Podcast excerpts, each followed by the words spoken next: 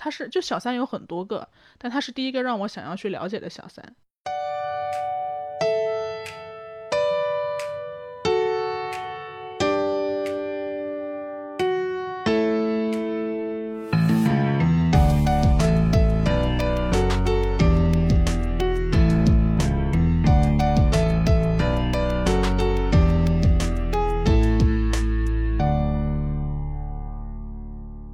家好，欢迎收听闲者时间，我是不高兴的小张，我是高兴的智智。闲者时间是一档从女性视角观察人类的播客节目，由 Marcus Media 制作出品。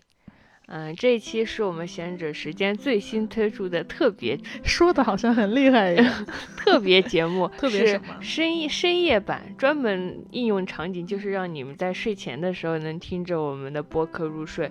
因为，因为我们这是一档没有什么嗯文化门槛的节目嘛。然后你这样说，大家真的会开心吗？我们就是由于自身的局限性，提供不了更更多的更多精彩内容，但是可以至少可以让大家助眠。然后就很多同同学反映说，听的时候就本来是抱着那个助眠的心来打开播客的，没想到聊嗨了，挺高兴了，睡不着觉了。然后我想，那我们得对吧，特别定制一下，我们就对新开设了一个栏目，叫做深夜特辑。对，然后以后会在深夜特辑里面跟大家聊一些乱七八糟的八卦呀，蹭蹭热点呀，然后情感。两性，大大家说你你你正正宗节目你不是也聊这个吗？为什么节目也没有 也没有很那个，搞得还区分了一下。但是反正唯一的区别就是你你们发现这一期我们的节目挺小声的，就是哪有小声？没有，其实。最大的区别是我我们我们这一期呢是本着二十分钟来聊的，如果最后剪出来还是四五十分钟呢，那这就这就是一一档正宗节目，一档正宗节目，我们就可以这个月少更一期，少更一期，耶！好，所以今天我们聊什么？我们今天聊一聊呃热点，呃冷点，冷点，冰点，冰点。呃，我们是从呃前段时间的罗志祥事件引出来，想聊一聊蝴蝶姐姐的话题。你 是蝴蝶姐姐是谁？呃，蝴蝶姐姐，就大家还记得很久在互联网时代上，可以说就远古时代，罗志祥出轨的是周扬青发长文抨击罗志祥，对，啊，跟多名什么什么旗下女艺人交往，对，每个城市都有女生可以，嗯，多多人运动，什么什么的，然后说。嗯，里面提到罗志祥，甚至还跟他的化妆师、经纪人，然后还有呃旗下的女艺人长期保持着不正当关系。对。然后当时我们就注意到，旗下的女艺人究竟有谁呢？就是后来发现旗下女人只有一个人，只有艺人，那就是蝴蝶姐姐。对。所以我们今天要聊一聊蝴蝶姐姐的事儿。嗯。因为蝴蝶姐姐也是唯一一个被被周扬青确认盖章的。对。他们艾特出来了。艾特出来。在在 ins 上面。嗯。然后然后他回了。回了回了，他对。别人说是蝴蝶什么的，哦，没有，是他的粉丝跟他说你要去检查一下性病。嗯，他说你不如让蝴蝶去检查一下。对对对，然后蝴蝶好像过了没两天，然后回他了，然后说，嗯，让爱我的人担心了，多我很对不起周扬青小姐，然后艾特周扬青。其实涉及到的女性很多啊，但她是唯一一个真的实锤，本人实锤，然后呃正主就是周扬青也也也实锤，她还出来承认的这么一个人。你觉得为什么是她会？对，就是我们对蝴蝶姐姐就是情绪还是挺复杂的。嗯，首先，这肯定这肯定是一个错误的事情，跟大家讲一下，就是嗯，就是就是你可可能介入别人的感情，知道了一批，对。啊，这么这么这么狠吗？遭雷劈不至于吧？你为什么心虚了？不至于吧？也也就是劈腿，这不是让让大家先放下心防了？嗯，先放下心。但就像我们上期节目说的。那个绿茶婊和渣男的故事，也也许可能只是一个心碎的人和一个渴求爱的人的故事。我对我所有的金句都了如指掌，了如指掌，爱不释手。说明你的金句还不够多，否则你就会忘掉。对，蝴蝶姐姐是一个什么样的人呢？如果你现在去百度上搜蝴蝶姐姐，你看打开她的百度百科，你会发现她的第一句话是，就是该女星从小想要学钢琴，但因为家里太穷，所以只能改学跳舞。但其实因为后来还是家境的原因，所以其实跳舞也没有坚持下去。所以她给我们第一个印象其实就是跟我们一样的普通女生吧。嗯，但这个普通其实也是相对的啊，就我们可能普通人的普通就是小康，然后大家也并没有那么大的贫富差距。但对于你要进军娱乐圈的普通，可能就是像我们这种去娱乐圈没有任何的资源来帮助你，也没有任何的呃大佬来扶持你，那你在那个非常夺目的圈子里面，你就是很普通、很底层的普通女孩。然后她好像之前的人设一直是蝴蝶姐姐，听着就非常的。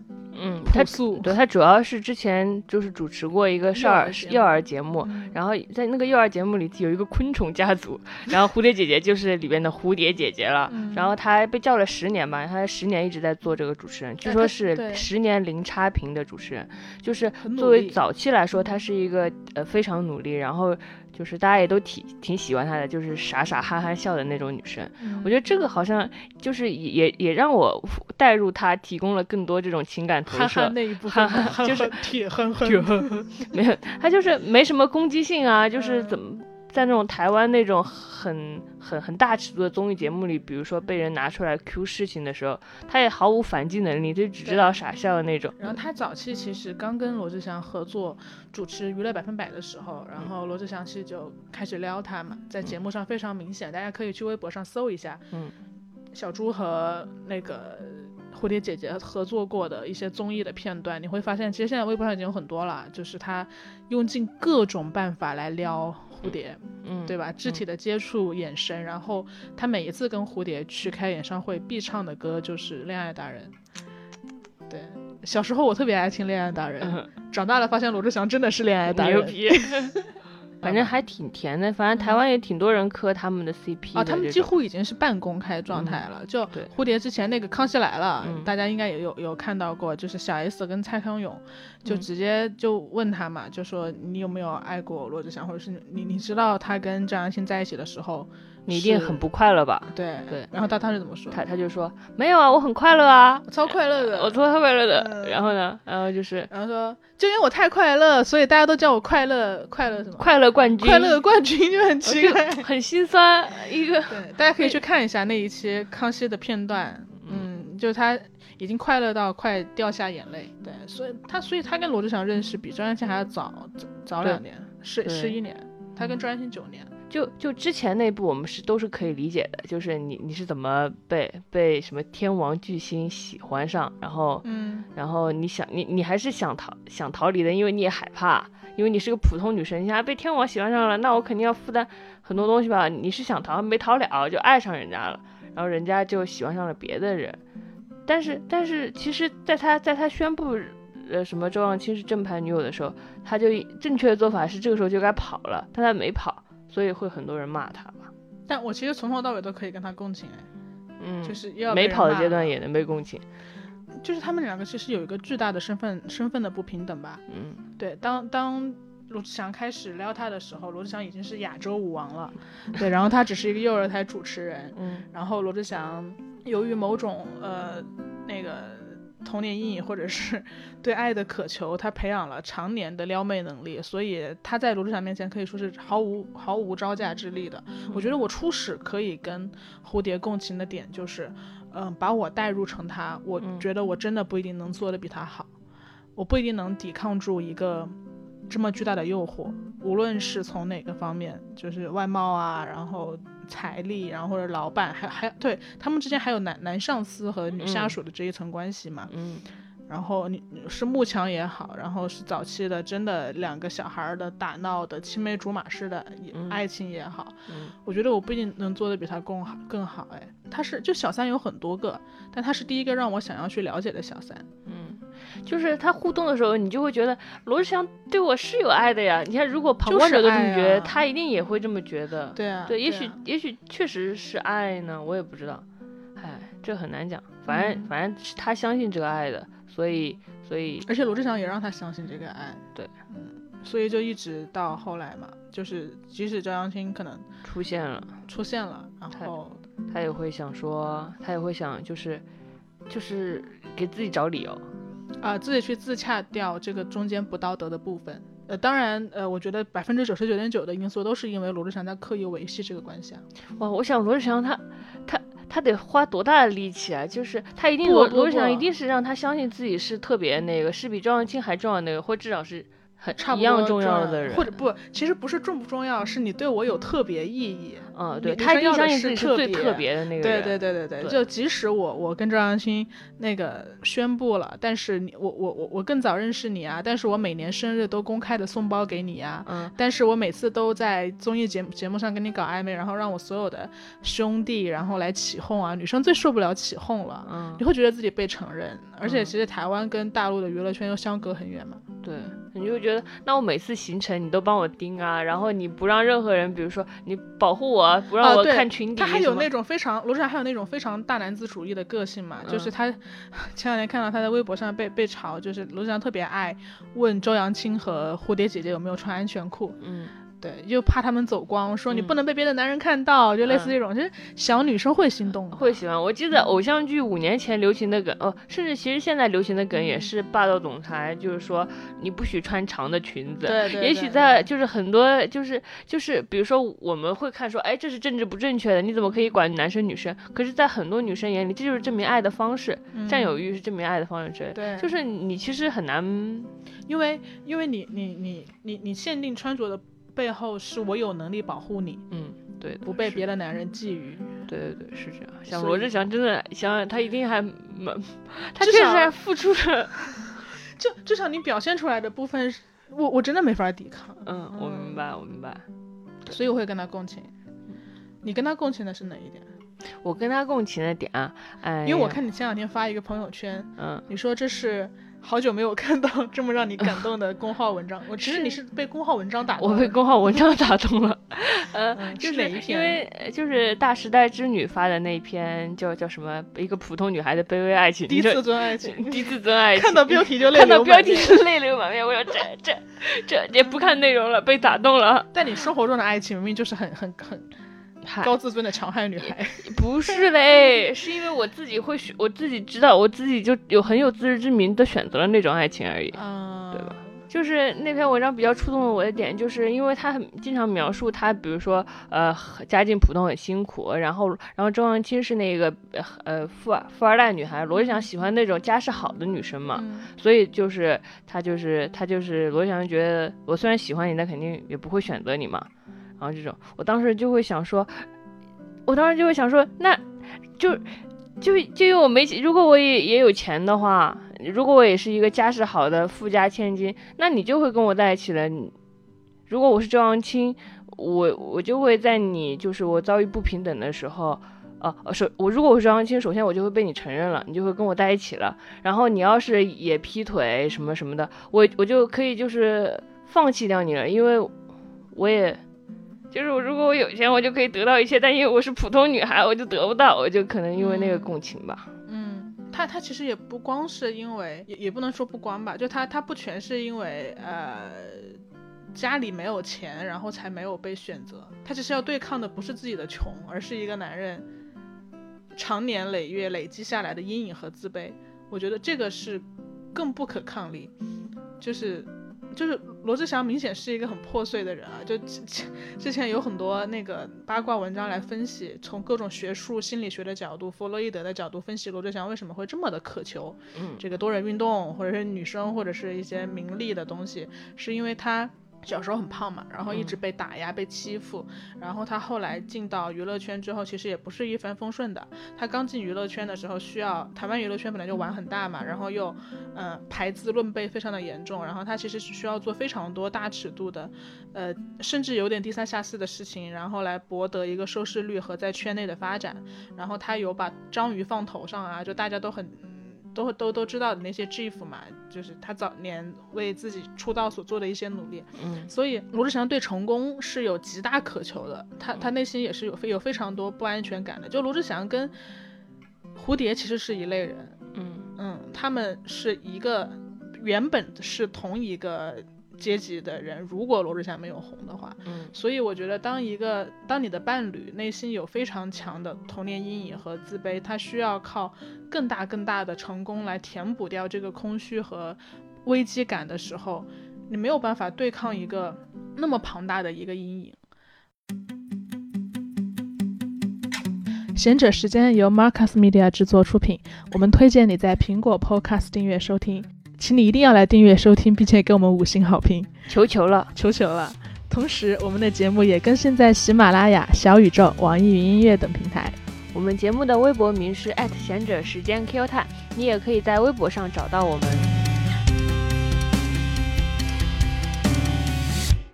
对，可能还有很多人会说，就是就你刚刚说那个，那为什么他们，呃，OK，我们理解了蝴蝶之前所有的逻辑是出于无奈也好，被哄骗也好，那为什么在周扬青出现之后，他没有立刻再去，就是跟他断开，嗯，跟罗志祥断开，然后让我想到我一个朋友的故事，就是，就是我们我们作为看客，可能心里总是会有一道一一一一个非常非常。标志标准的呃观念也好，或者是行动法则法则也好，我们认为就应该这样去做。然后我有一个朋友，他其实，在现也是我最近在反思的一个点，嗯，我深刻的反省自己，就是我有个很好的朋友，然后他一现在一个很纠结的感情关系里面已经两三年了，然后从一开始的时候，男生的种种种种表现就。很明显没有把他太放在心上，但他其实付出非常多，呃，不管是呃金钱上也好，还是情感上也好，还是地域上也好，都付出很多。然后我第一次知道的时候，我其实非常生气和心疼，就是听到他所做的事情，然后我就很严厉的跟他说，或者是很正经的跟他说，我说非常明显对方对你没有那个心思想要发展下去，为什么？为什么你还要一直扑在这一根弦上？就是。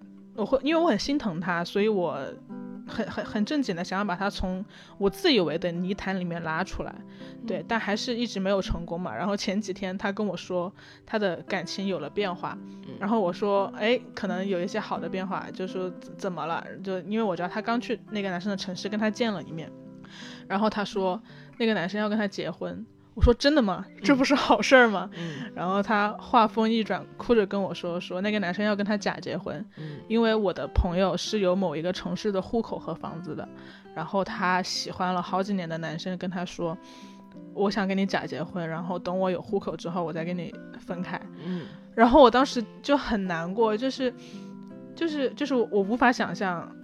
你你是我想一辈子在一起的人，我我想跟你真结婚呀，我真想跟你在一起啊！但你为了一个房子，你提出这样的要求，但但这次我没有再劝他了，我没有再非常严厉的去去去去去跟他阐阐述这个事儿了，因为我觉得，我觉得爱是没有办法讲道理的，我们自己心里都有准则，他心里也有准则。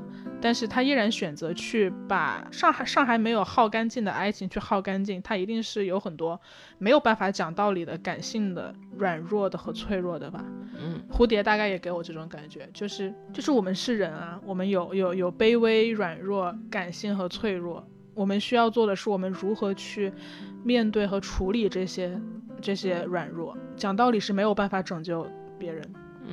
我们就我们可能也最多的就是给自己讲道理，就是比如说对方遇到了，比如说呃，比如说更好的人的时候，我们就给自己讲道理。蝴蝶肯定也给自己讲道理，说讲过无数次，讲无数次了。他可能他他讲的讲的可能是那种道理，就是说他可能讲的是我是特别的，嗯，或者说我再等等，而且或者说当你陷入到那样的感情关系里面的时候，你真的会十里找糖，嗯，你知道吗？对，就是。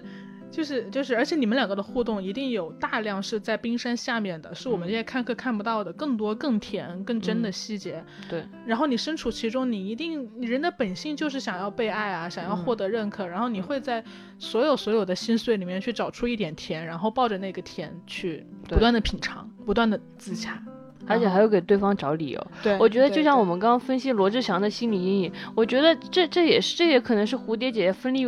在心里分析过无数遍，他说：“哦，这是一个有心理阴影的男人啊。对，他他不是不爱我，他只是心里，他只是畸形，他只是想要那种爱。然后，然后我就替他找好理由了。然后我就就像鸡蛋替高墙找好了理由，于是可以撞上去，撞上去了，粉身碎粉身碎骨了，就很难过。所以，所以，嗯，我和智智非常有默契的对蝴蝶产生共鸣之后，本着一个嗯媒体人的 本能，我会在想说，为什么我们。我我就挖掘我们的情绪嘛，为什么我们会对他共情？其实我们没有跟蝴蝶类似的感情经历，嗯对对，没有没有这么长时间耗时的，但就是因为他是一个普通的完整的人。嗯，对，你要他要是个绿茶婊就好了。你要是绿茶婊，我咱们也不纠结。我多希望他是绿茶婊。我多希望你是个扁平人物，我也希望你是一个完美迫害者，你完美加害者，那很好啊。你我知道哦，你是要名要利啊，骂骂你就过去了。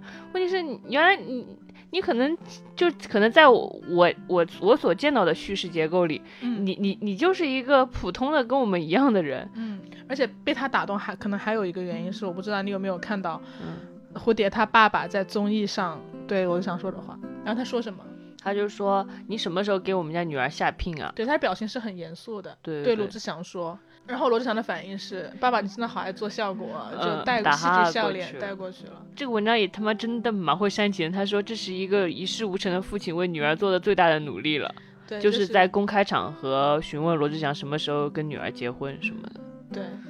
其实不光是，所以我觉得父母这一块也是非常有迷惑性的。像爸爸会问出这种问题，一定是他们有非常多切切实实的互动。嗯，罗志祥确实经常去他罗志祥妈妈还叫叫叫蝴蝶姐姐儿媳妇呢，这事儿闹的。就他们已经是双方到这个程度了，而且看到他爸爸的那个时候，我有一点跟他爸爸共情。我怎么能跟所有人 怎么能跟 所有人共情？你还蛮好的。就我能跟他爸爸共情，因为他有一点让我联想到。嗯，我当时来来出来工作，然后然后去去，因为我大学跟工作的都都都是在离家乡很远的城市嘛。然后我爸妈其实有跟我说说，爸爸妈妈本来就可能是小康家庭，然后这一下我们更加没有任何的人脉和资源和金钱可以帮到你了，就以后的事情可能都要你自己去。去去做以后的路都要你自己去走了，所以我们希望你能保护好自己。我就想到，如果我现在在北京，然后有一个，我也陷入，我也面临了跟蝴蝶同样的困境，有一个帅的、多金的，然后对我长十一年都非常好的一个男人，然后还是一个我的老板，然后我陷入到了这样的困境，我爸妈该多心疼我呀！我觉得我爸真的会会会会来北京上访，然后他不知道，因为你你你你。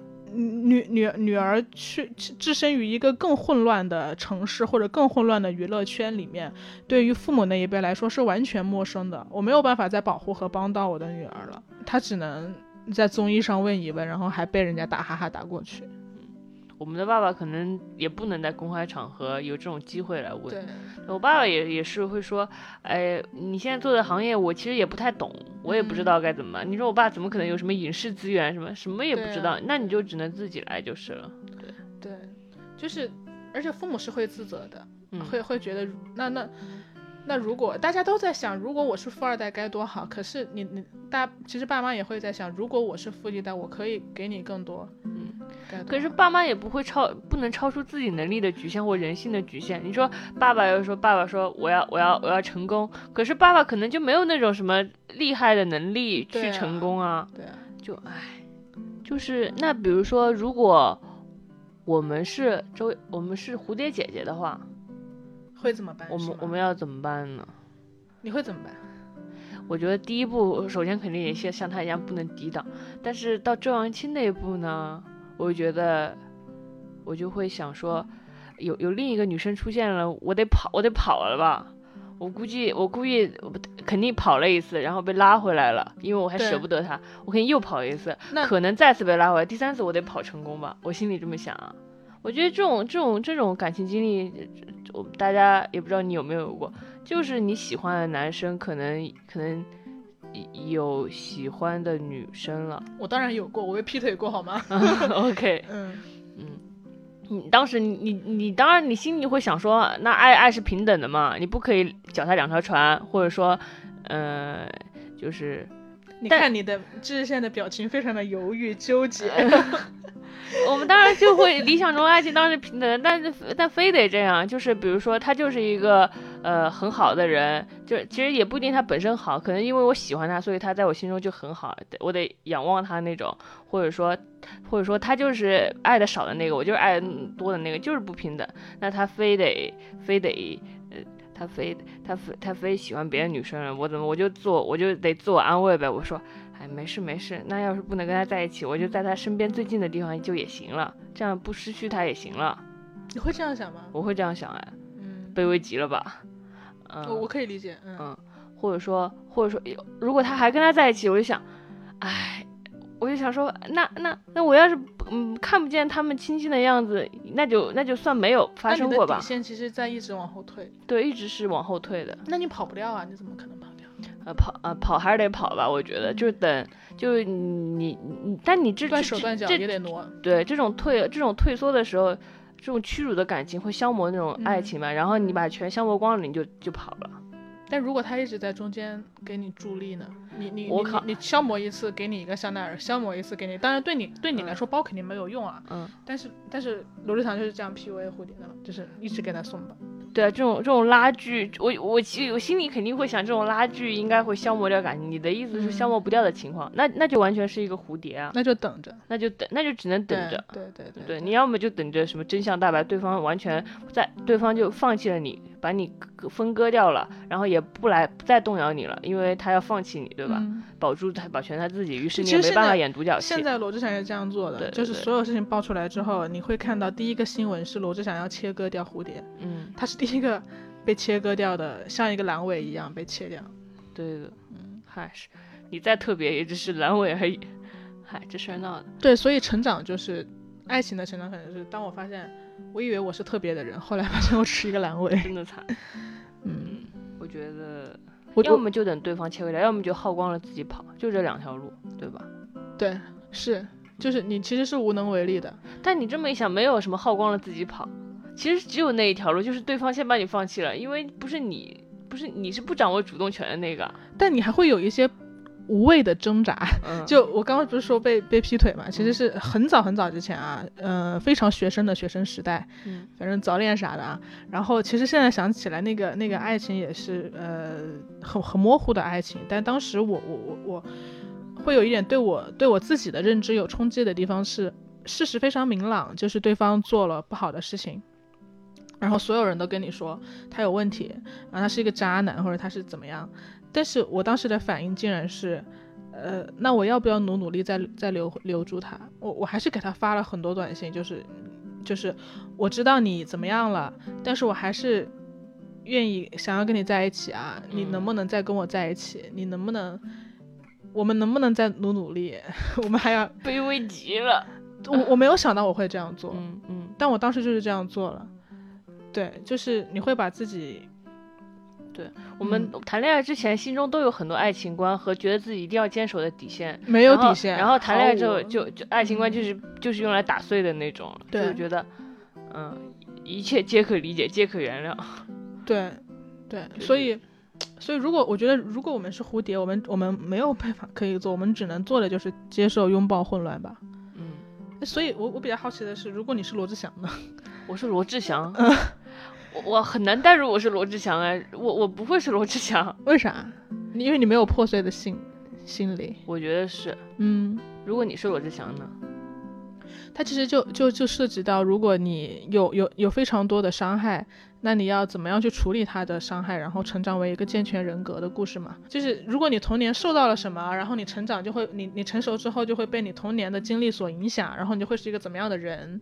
所以呃，也会这这两年比较火的那个说法就是童年决定论，然后我们要如何父母皆祸害，我们如何处理这些心理伤害？嗯，对。但其实阿德勒的心理学是成长心理学嘛，就是。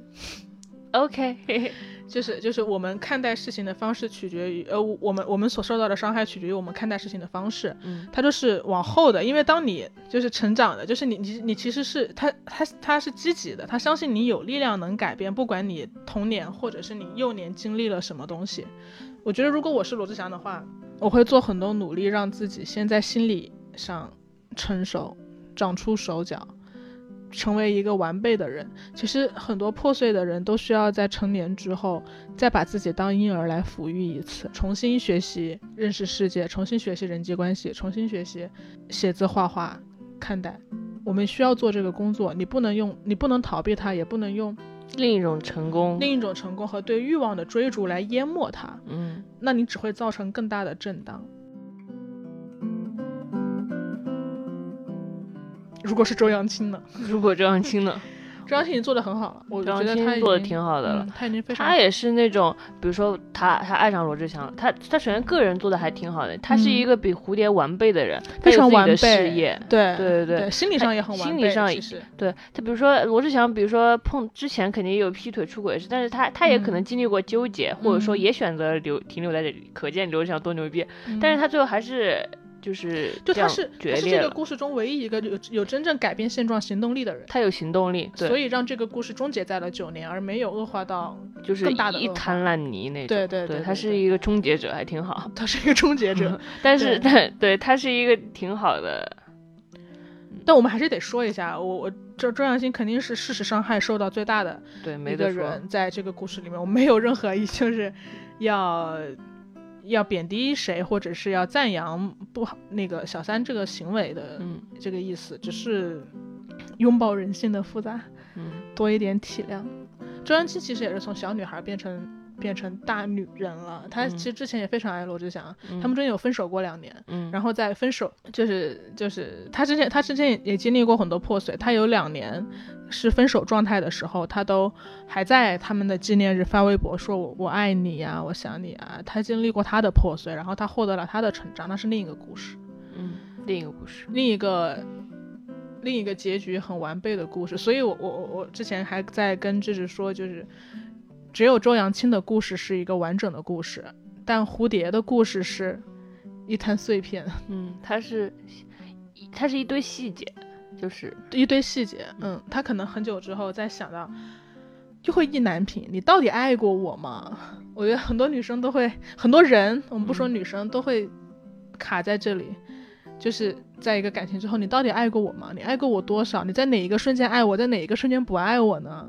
意难平，意难平。如果那如果周扬青跟蝴蝶在老了之后一起来回顾整件事情，可能周扬青能获得更加完备的答案和证据。但蝴蝶能找到一些爱过的碎片。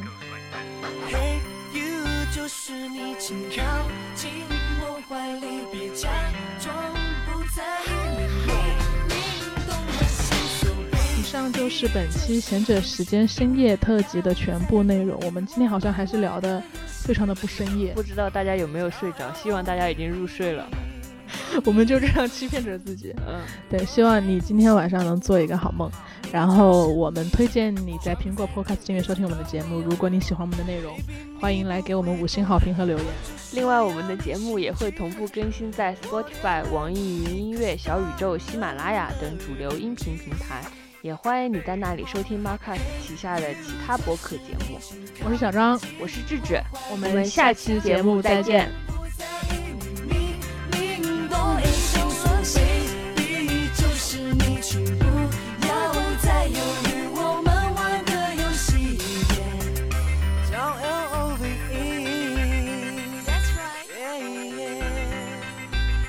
I do.